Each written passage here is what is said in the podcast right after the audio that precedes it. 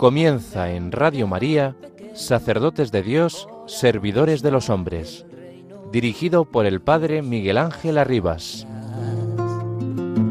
Sacerdote, la vida pone en juego, pastores para el pueblo, un guía a la verdad. Sacerdote, tan rico en los esfuerzos. Estar inmersos en la verdad, en Cristo, es un proceso que forma parte de la oración en la que nos ejercitamos en la amistad con Él y también aprendemos a conocerlo. Es un modo de ser, pensar, actuar. Orar es un caminar en comunión personal con Cristo, exponiendo ante Él nuestra vida cotidiana, nuestros logros y fracasos, nuestras dificultades y alegrías. Es un sencillo presentarnos a nosotros mismos delante de Él. Pero para eso, para que eso no se convierta en una autocontemplación, es importante aprender continuamente a orar rezando con la Iglesia. Celebrar la Eucaristía quiere decir orar. Celebramos correctamente la Eucaristía cuando entramos con nuestro pensamiento y nuestro ser en las palabras que la Iglesia nos propone. En ellas está presente la oración de todas las generaciones que nos llevan consigo por el camino hacia el Señor. Y como sacerdotes, en la celebración eucarística somos aquellos que con su oración abren paso a la plegaria de los fieles de hoy. Si estamos unidos interiormente a las palabras de la oración, si nos dejamos guiar y transformar por ellas, también los fieles tienen al alcance esas palabras y entonces todos nos hacemos realmente un cuerpo solo y una sola alma con Cristo. Palabras de Benedicto XVI, Papa emérito, en la misa crismal del año 2000, 9 de abril 2009, dedicada toda la homilía a una palabra clave, la verdad. Conságralos en la verdad, una expresión que el Papa saca de la oración sacerdotal. Conságralos en la verdad. Hermanos y hermanas de Radio María, aquí estamos, un domingo más acompañándoles en la tarde de 6 a 7, en este programa habitual, sacerdotes de Dios, servidores de los hombres. Desde la pequeñez y la pobreza de este sacerdote que les acompaña e intenta llevarles una reflexión sobre el momento humano y espiritual que estamos atravesando los sacerdotes. Es bueno que todos, laicos consagrados, consagradas, sacerdotes, busquemos la verdad. Hay una puerta. Para alcanzar la verdad hay una puerta. La humildad. La humildad es andar en verdad que nos enseña Santa Teresa de Jesús. Busquemos la verdad. No es una ideología ni una fórmula de pensamiento, ni una utopía, ni un sueño, ni una corriente de filosofía. La verdad para un cristiano es una persona, que está viva, Jesucristo. Él mismo se define así. Yo soy el camino, la verdad y la vida. Nadie va al Padre sino por mí. Una verdad que permanece para siempre. El cielo y la tierra pasarán, mis palabras no pasarán. Una palabra que viene de Dios, porque el enviado del Padre, el Verbo eterno, que existía junto al Padre desde toda la eternidad, engendrado, no creado de la misma naturaleza del Padre, en la plenitud de los tiempos, nacido de una mujer, nacido bajo la ley, se encarnó en el vientre purísimo de María para anunciarnos el Evangelio de la salvación. Él mismo es Evangelio, buena noticia, porque habla con los hechos y con las palabras, en total comunión con el Padre, e irradiando la verdad que traía de parte de Él. Nos dedicaremos esta tarde a, dar unas pinceladas de lo que significa la verdad y de preguntarnos todos, obispos, sacerdotes, consagrados, consagradas, laicos, ¿buscamos la verdad de Cristo? ¿Estamos en la verdad de Cristo? ¿Nos dejamos transformar por la verdad de Cristo?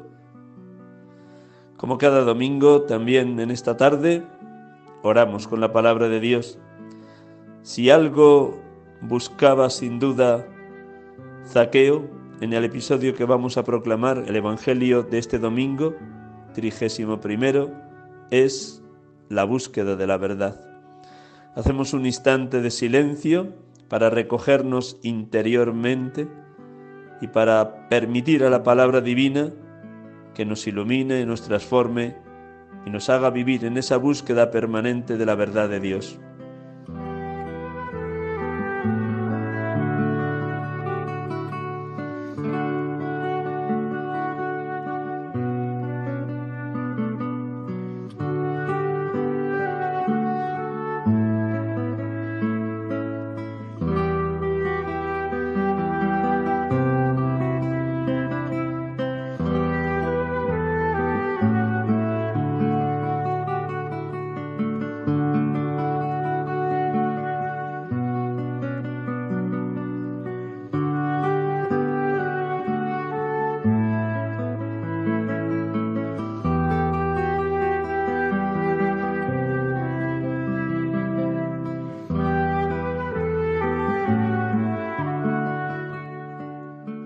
Del Evangelio según San Lucas.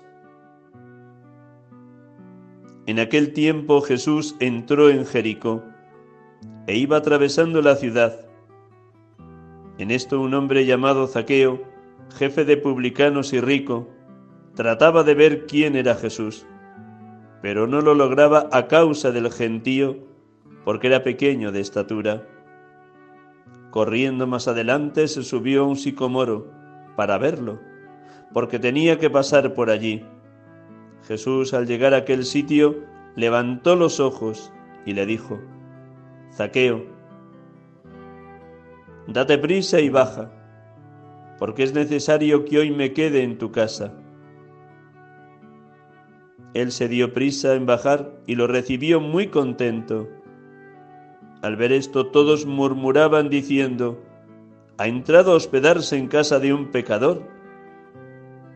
Pero Zaqueo de pie dijo al Señor, mira, Señor, la mitad de mis bienes se la doy a los pobres, y si he defraudado alguno, le restituyo cuatro veces más.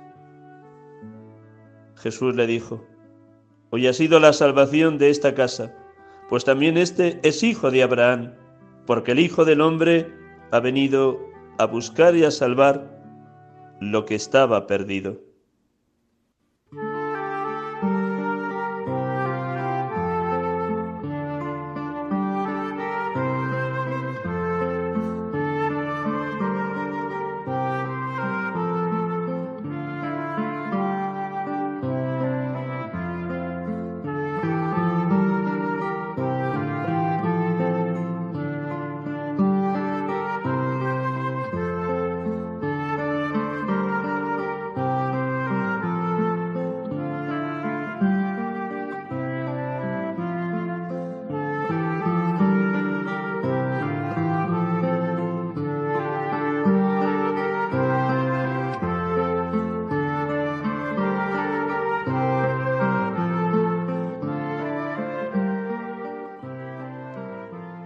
Bendito seas, Padre, porque tu Hijo vino a buscar a los pecadores y excluidos, sin reprocharles sus errores, pecados o injusticias, sino mirándoles cara a cara, ojo a ojo, buscando la rectitud y la misericordia,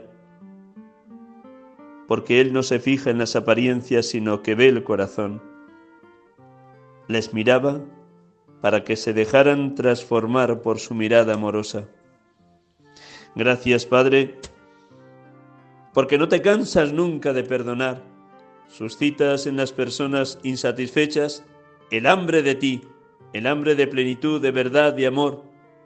Provocas en los insatisfechos el hambre por la verdad de la palabra. Gracias.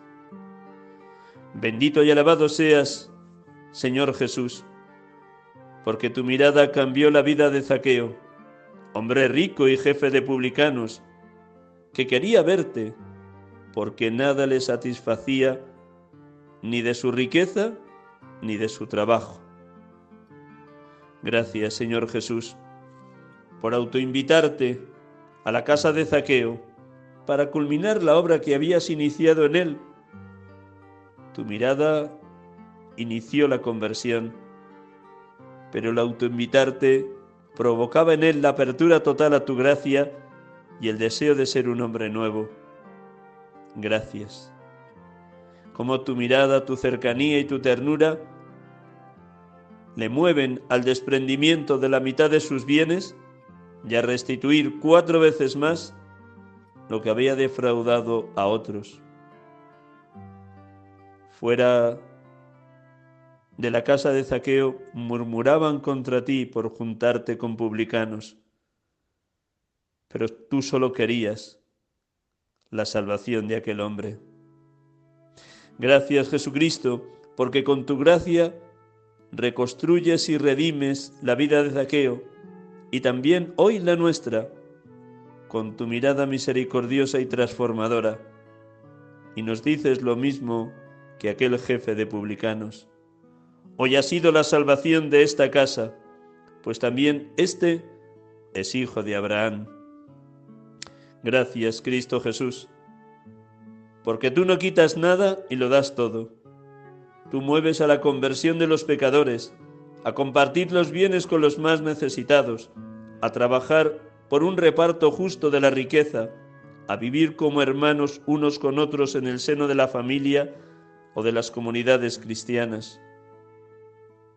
Bendito y alabado seas, Espíritu de Dios, Espíritu de amor, porque nos remueves interiormente, nos zarandeas en lo más íntimo de nuestra alma, cuando el afán del dinero, la avaricia, el prestigio, la fama o el defraudar a los demás nos esclaviza, nos tiraniza, nos deshumaniza.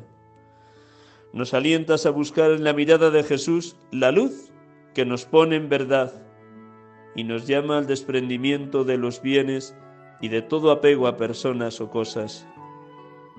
Bendito seas, consolador divino, porque suscitas en cada familia cristiana y en cada comunidad parroquial o de movimiento eclesial continuos gestos de generosidad, desprendimiento, atención a los pobres, acompañamiento de los que están solos, para que reine entre nosotros un mismo pensar y un mismo sentir, un solo corazón y una sola alma, de tal manera que vivamos y experimentemos lo que hoy nos dice Jesús.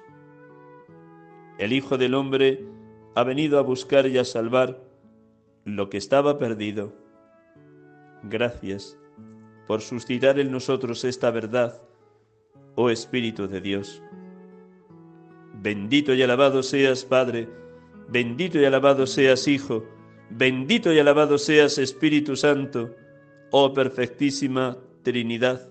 Oh perfectísima comunión de los tres, oh Dios amor, oh Dios que irradia salvación, porque quieres que todos los hombres se salven y lleguen al conocimiento de la verdad.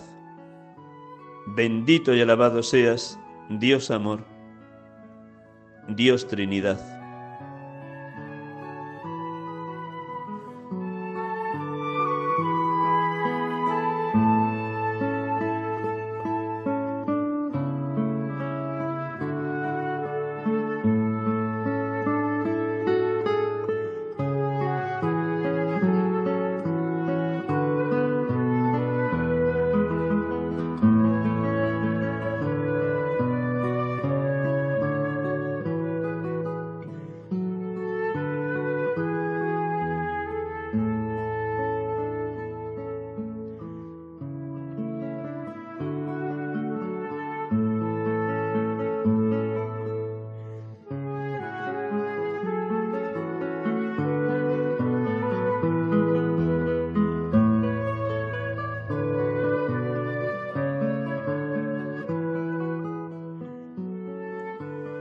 Queridos hermanos y hermanas de Radio María, aquí estamos con ustedes acompañándoles en esta tarde de domingo, sacerdotes de Dios, servidores de los hombres, en este domingo trigésimo primero del tiempo ordinario, 30 de octubre de 2022.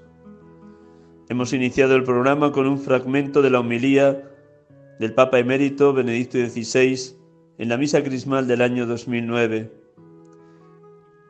Toda la homilía está dedicada a una expresión clara y concreta de la oración sacerdotal de Juan 17, conságralos en la verdad. El fragmento que hemos proclamado nos invita a esto, a que todo lo que hagamos laicos, consagrados, consagradas y sacerdotes sea en la verdad de Cristo, no en la verdad que nosotros mismos nos inventamos o en las interpretaciones que hacemos, muy personalistas y subjetivistas, del Evangelio o de determinados fragmentos de la Sagrada Escritura. El Señor nos llama a buscar la verdad por la puerta de la humildad. Seguía diciendo en esa homilía el Papa Emérito Benedicto XVI, estar inmersos en la verdad y así en la santidad de Dios también significa para nosotros aceptar el carácter exigente de la verdad, contraponerse tanto en las cosas grandes como en las pequeñas, a la mentira que hay en el mundo en tantas formas diferentes. Aceptar la fatiga de la verdad para que su alegría más profunda esté presente en nosotros.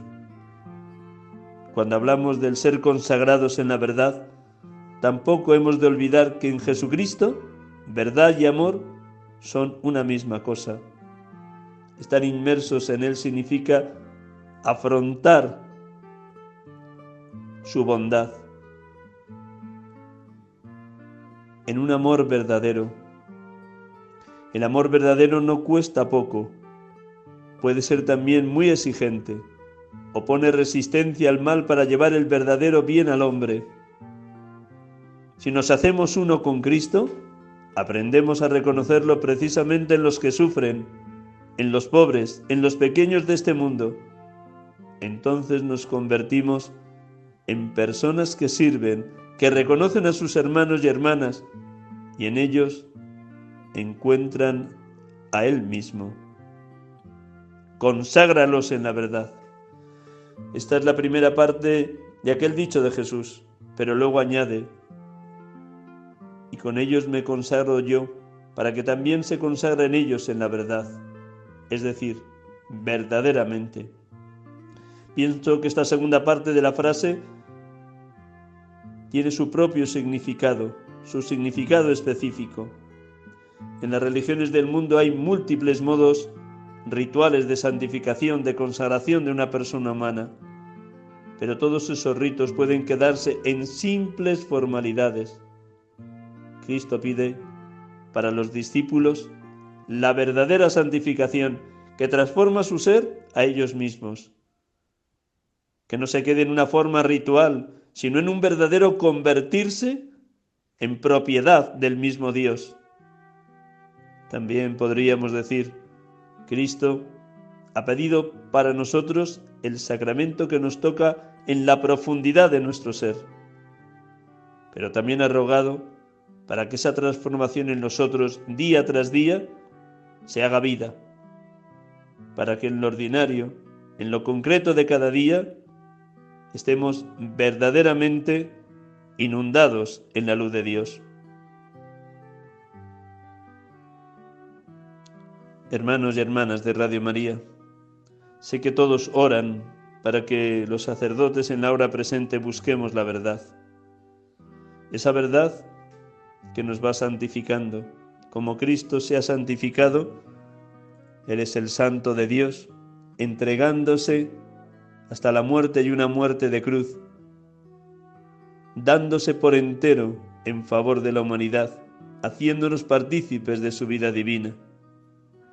Pero a los sacerdotes de manera especial por el sacramento del orden, nos ha constituido a imagen suya en cabeza y pastor de su pueblo.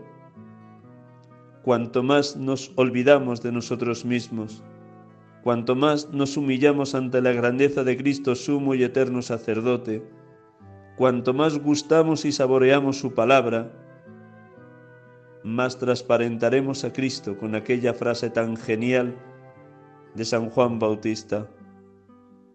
Es necesario que yo mengüe para que Él crezca. Yo tengo que menguar y Él tiene que crecer. Solo así, a través de la humildad, entramos en la verdad. La humildad es andar en verdad. Y siendo humildes y amando la verdad que es Cristo, transparentaremos con nitidez su palabra su buena noticia de salvación, su Evangelio. Siempre podemos manipular, tergiversar, descafeinar la palabra o el encuentro diario con el Señor. Y cuando sucede esa tergiversación o manipulación, no transparentamos a Cristo, nos estamos buscando a nosotros mismos, estamos buscando nuestro afrán de protagonismo o creernos dueños del ministerio o de la palabra que predicamos.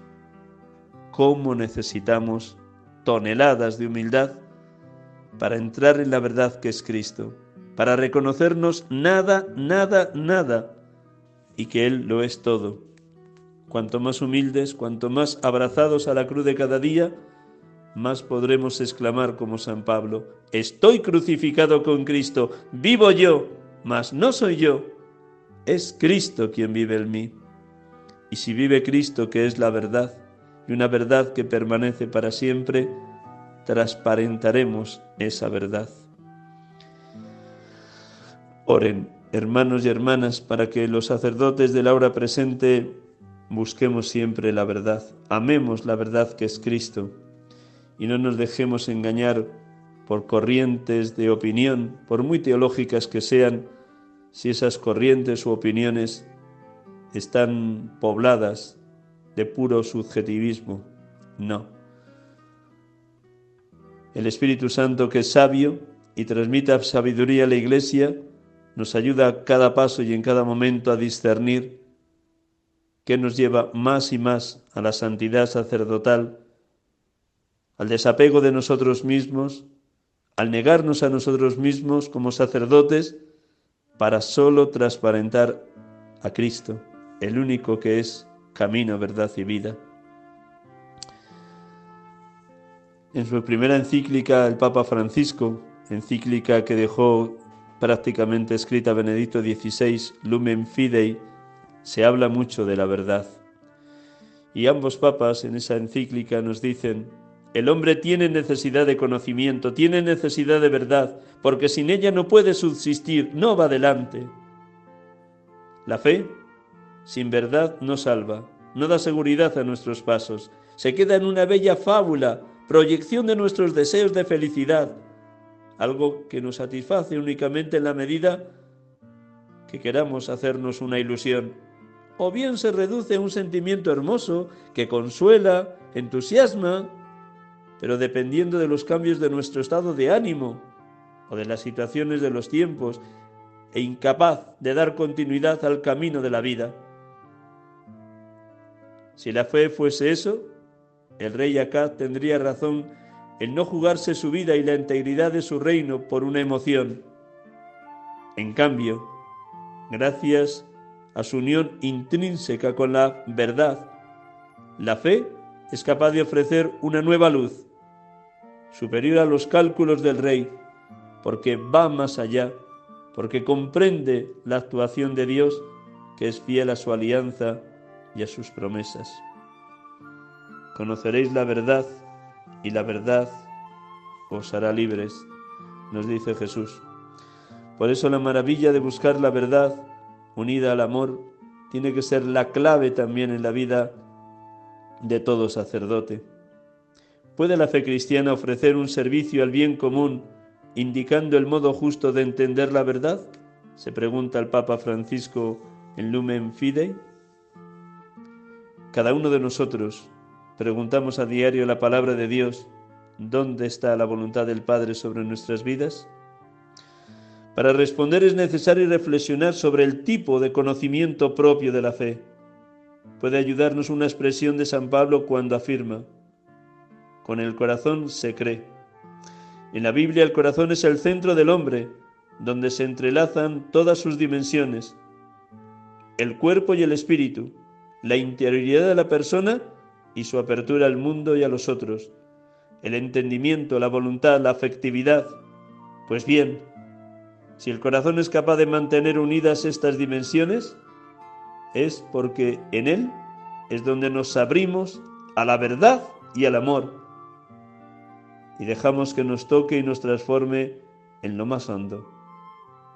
La fe transforma a toda persona precisamente porque la fe se abre al amor. Esta interacción de la fe con el amor nos permite comprender el tipo de conocimiento propio de la fe, su fuerza de convicción, su capacidad de iluminar nuestros pasos. La fe conoce por estar vinculada al amor, en cuanto el mismo autor y el mismo amor trae una luz. La comprensión de la fe es la que nace cuando recibimos el gran amor de Dios que nos transforma interiormente, que nos da ojos nuevos para ver la realidad. Conoceréis la verdad y la verdad os hará libres. Conságralos en la verdad rezaba Jesucristo en la oración sacerdotal. Y Dios quiera que los sacerdotes, en la hora presente, meditando asiduamente la palabra de Dios, siendo muy fieles a lo que hemos recibido en la tradición de la Iglesia, siendo muy fieles a los signos de los tiempos donde Dios marca cómo responder a los retos del mundo de hoy, sepamos buscar y encontrar la verdad y pregonarla desaparecer nosotros para que solo transparentemos la verdad de Dios, solo transparentemos a Cristo. Es necesario que yo mengüe para que Él crezca.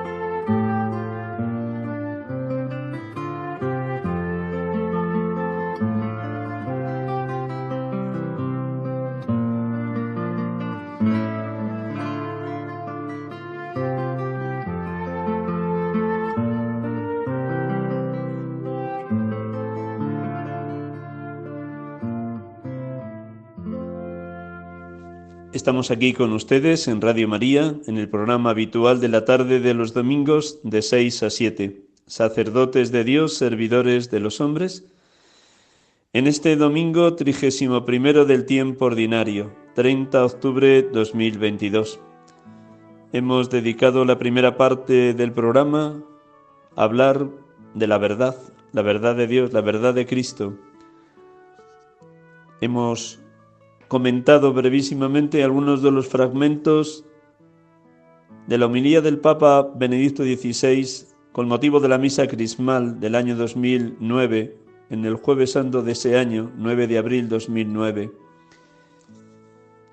Cada uno de los párrafos que hemos comentado darían pie para horas y horas en ese anhelo de buscar la verdad desde lo que la Sagrada Escritura nos transmite, desde la permanente actualidad de la palabra divina, desde la presencia de Cristo acompañando la historia de la Iglesia y la historia de cada uno de nosotros. Conoceréis la verdad y la verdad os hará libres. En esta segunda parte del programa me ha parecido bueno y oportuno comentar brevemente el encuentro que tuvo el pasado lunes, día 24 de octubre, en el aula Pablo VI, el Papa Francisco con los seminaristas y sacerdotes que estudian en Roma. Es un encuentro que era ya habitual también en tiempos de Benedicto XVI, que se partió, se cortó con motivo de la pandemia, lógicamente, y que ha vuelto a retomar con intensidad el Papa Francisco. La belleza de este encuentro, además de, de ese tú a tú de los seminaristas y sacerdotes con el Papa, es el formato, como se suele decir hoy, es de preguntas y respuestas, con lo cual se da pie a que el Papa hable con muchísima espontaneidad de lo que le van preguntando. Y a la vez las preguntas denotan las inquietudes más vivas que respiran los seminaristas y sacerdotes que estudian en Roma.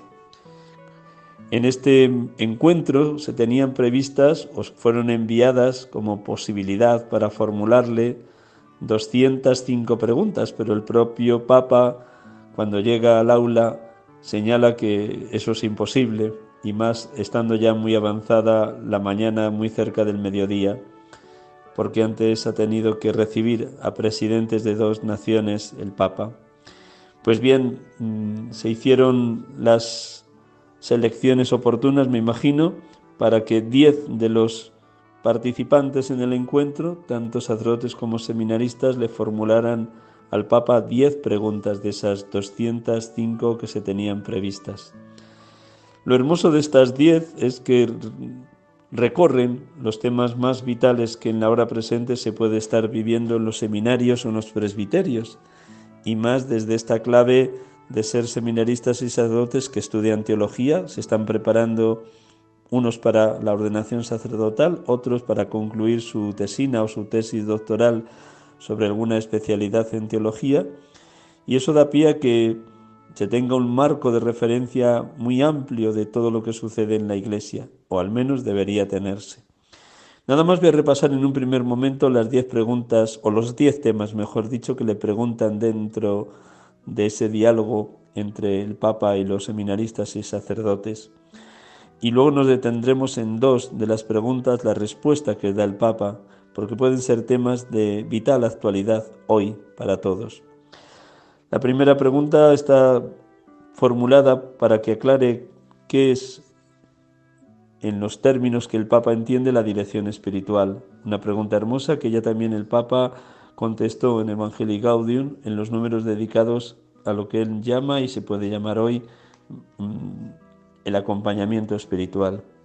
La segunda pregunta es cómo el sacerdote tiene que dialogar con la ciencia o cómo entablar un diálogo entre la fe y la ciencia. También da respuestas de sabiduría. La ventaja que tiene este formato de pregunta-respuesta es que sin atenerse a un contenido excesivamente magisterial, da pie para que el Papa exprese lo que lleva en su corazón y junto a respuestas llenas de la verdad permanente de la Iglesia, da pie también para que incorpore en las respuestas luz para situaciones muy concretas que pueden estar viviendo seminaristas y sacerdotes. El tercer tema que le plantean es cómo no perder el olor a oveja cuando se estudia. Y él habla de las cuatro proximidades. La proximidad a Dios, la proximidad al obispo, la proximidad a los hermanos en el presbiterio y la proximidad al pueblo de Dios. Cómo no perder ese olor a oveja cuando se está estudiando en una universidad como la Universidad Gregoriana o Lateranense o cualquiera de los otros centros de estudios teológicos de Roma. El cuarto tema que le plantean es cómo vivir en el desequilibrio diario y los seminarios como comunidades. El Papa también habla muy bien de, una palabra que dice que a él no le gusta o que no le parece oportuna, que es la palabra equilibrio. Luego volvemos sobre ello porque más que hablar de equilibrio entre las distintas dimensiones de la persona, habría que hablar de armonía, tanto interior como exterior, armonía con lo que cada uno vive dentro, armonía con lo que a uno le circunda fuera. El quinto tema que le plantean es el mundo digital. Este es quizás el aspecto que más han resaltado todos los medios de comunicación que han puesto en prensa el encuentro del Papa con seminaristas y sacerdotes, porque ciertamente habla del peligro de la pornografía o de un uso inadecuado de los medios de comunicación. El sexto tema es cómo aprender los gestos de misericordia y los tres lenguajes de la persona a la hora de expresar esa misericordia. Sed misericordiosos como vuestro Padre es misericordioso cómo ser misericordioso poniendo en práctica las catorce obras de misericordia, las siete obras corporales, las siete obras espirituales. La séptima pregunta o el séptimo tema, retos para los sacerdotes jóvenes en el mundo actual.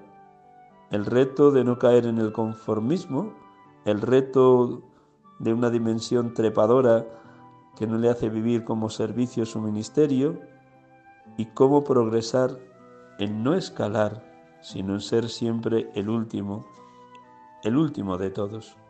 El octavo tema es en qué consiste el correcto discernimiento. La armonía no es igual que el equilibrio. En las últimas semanas el Papa está dedicando la audiencia de los miércoles precisamente a desglosar los distintos aspectos de un buen discernimiento. El miércoles de esta semana lo dedicaba a hablar precisamente de la desolación, con todo lo que San Ignacio en las reglas de discernimiento de primera semana señala lo que es la desolación y cómo salir de ella. El noveno tema que le preguntaron era el papel de los sacerdotes en territorio de guerra, y lo preguntaba precisamente un sacerdote ucraniano, cómo ser instrumento de paz en medio de la guerra. Y el décimo tema era la fraternidad sacerdotal, un reto permanente a lo largo de los siglos en todos los presbiterios diocesanos de todas las diócesis. Diría también un reto para los consagrados que son sacerdotes en el seno de su orden religiosa o de su instituto de vida consagrada. Nos detenemos nada más en dos aspectos de los diez que le planteaban. El primero, el de la dirección espiritual. Con acierto, el primer sacerdote joven que le preguntaba era sobre este tema, precisamente. Santo Padre, me gustaría pedirle consejo sobre la dirección espiritual de los jóvenes sacerdotes.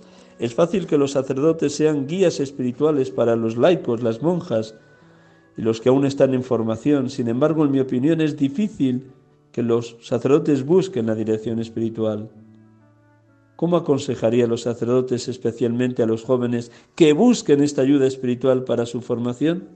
Gracias, Padre. Trazo algunos de los aspectos más significativos de la respuesta que da el Papa.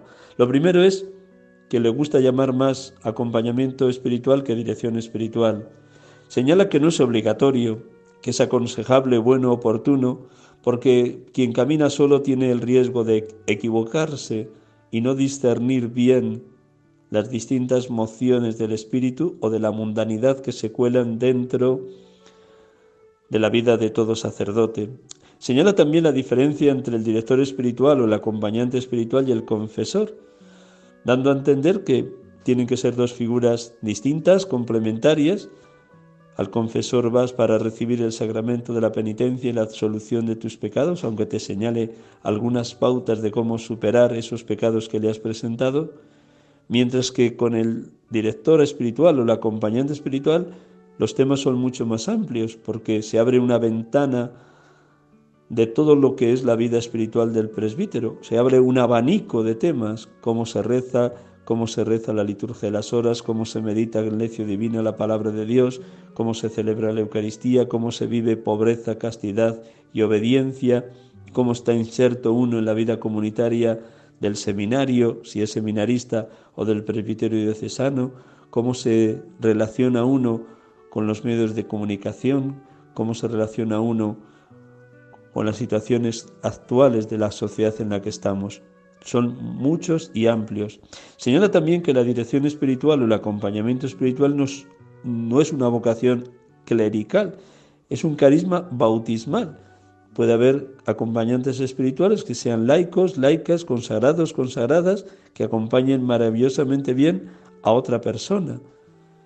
Lógicamente, siempre se buscará que el acompañante espiritual, también en el laico, en, en la laica, sean personas, sean cristianos de una fe recia, firme, de una formación teológica, humana, psicológica, profunda, para que sepan orientar adecuadamente.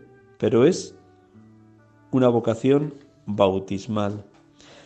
Y el Papa insiste muchísimo en la necesidad de dejarse acompañar, porque una vida que se viva en solitario tiene el riesgo de convertir el alma en un hongo, y los hongos molestan, mientras que al revés, cuando uno se deja acompañar, se aclaran las cosas, se buscan cuáles son las emociones espirituales que están anidando en el alma del creyente, del sacerdote joven que se deja ayudar. Esa ayuda permite también discernir adecuadamente qué quiere el Señor en el momento presente de ese sacerdote.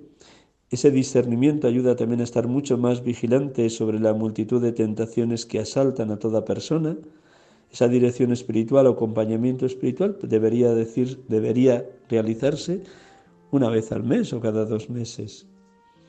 Bueno, son algunas de las pautas que da el Papa. Y salto, como dije antes, a un tema que ha aparecido en casi todos los medios de comunicación, porque quizás es un tema también siempre peligroso, no lo queremos mirar desde un punto de vista del puro escándalo, sino desde la lucidez de quien se, se deja y se sabe acompañar para hacer un buen uso de los medios de comunicación del mundo digital.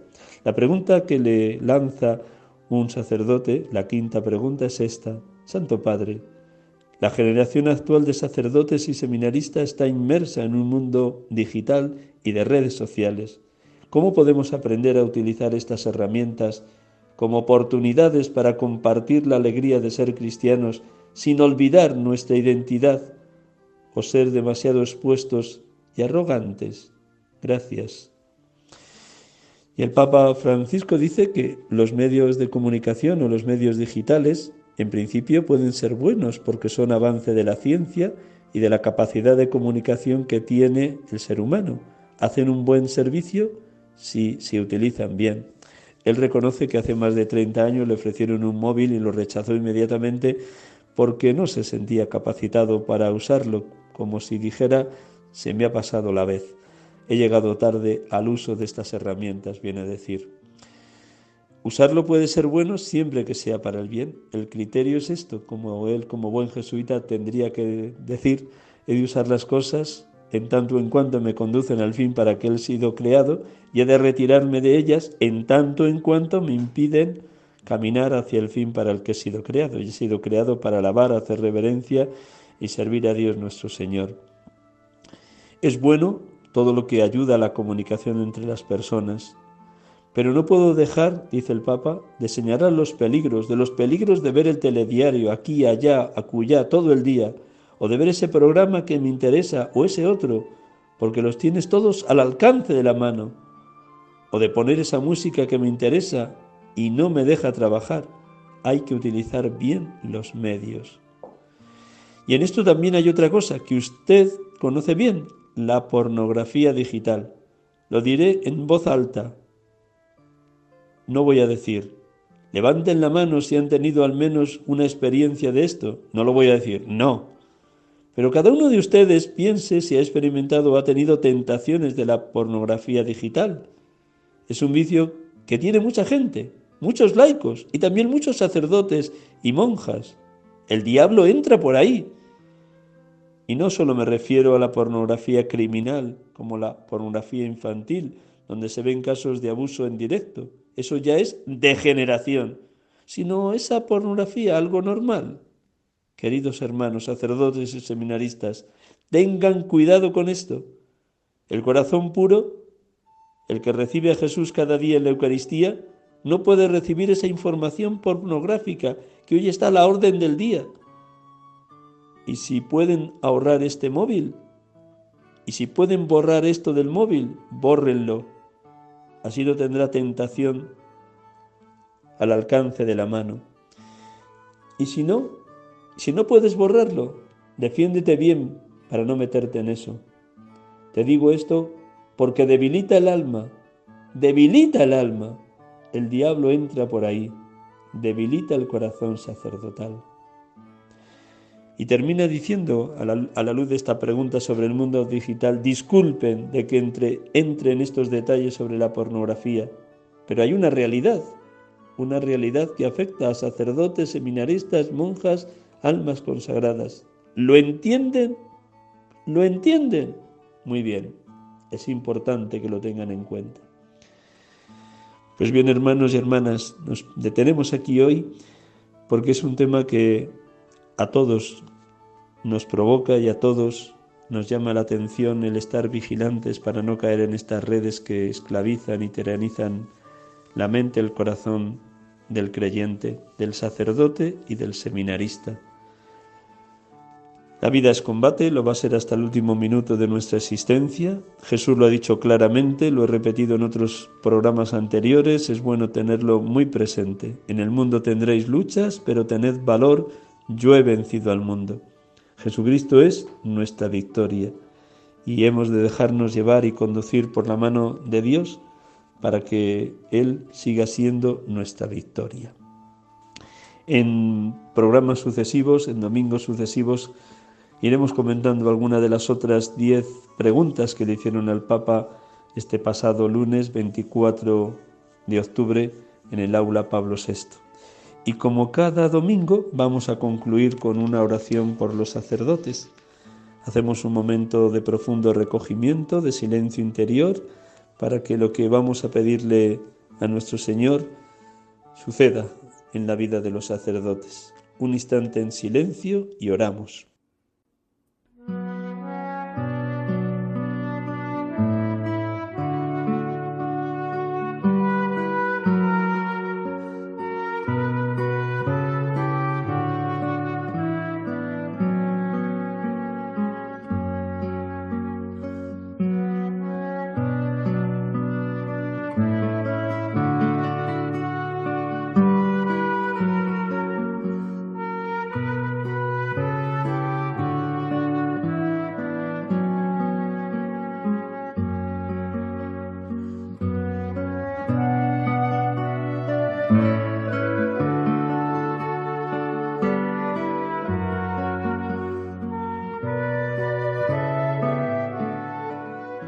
Oh Jesús, Pontífice eterno, buen pastor, fuente de vida,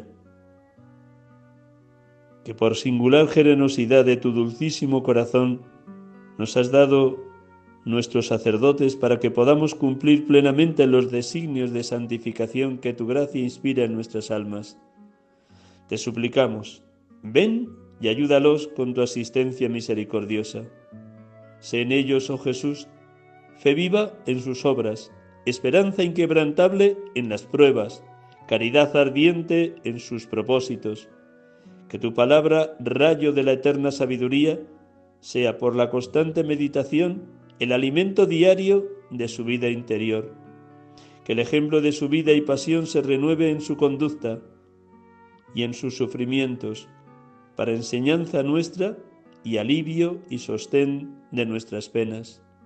Concédeles, oh Señor, desprendimiento de todo interés terreno y que sólo busquen tu mayor gloria, concédele ser fieles a sus obligaciones por pura conciencia para el postrer aliento. Y cuando con la muerte del cuerpo entreguen en tus manos la tarea bien cumplida, dales Jesús, tú que fuiste su maestro en la tierra, la recompensa eterna, la corona de justicia en el esplendor de los santos. Amén.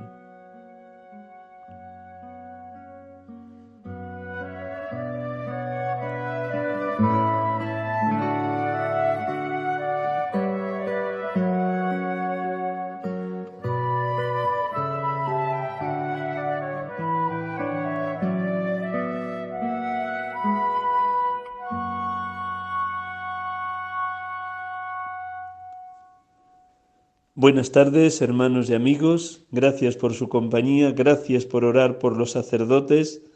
Ayúdennos, como oraba Jesús en oración sacerdotal, a conocer la verdad.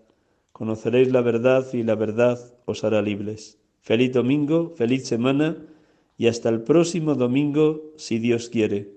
Dios les colme de bendiciones.